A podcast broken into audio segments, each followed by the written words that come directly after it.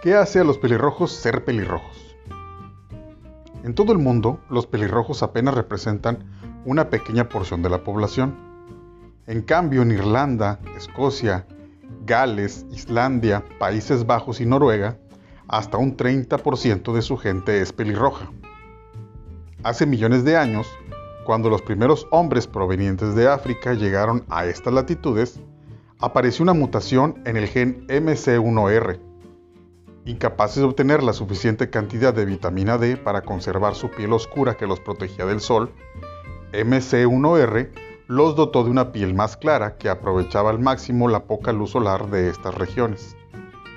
Pero MC1R no solo aclara la piel, también acarrea la aparición de pecas, ojos azules y cabello rojo. Otros efectos colaterales son la sensibilidad a la temperatura y una mayor susceptibilidad al dolor. MC1R pertenece a una familia de receptores que transmiten sensaciones y su mutación los hace sentir mucho más dolor. También tiene más probabilidad de experimentar melanoma, cáncer de piel.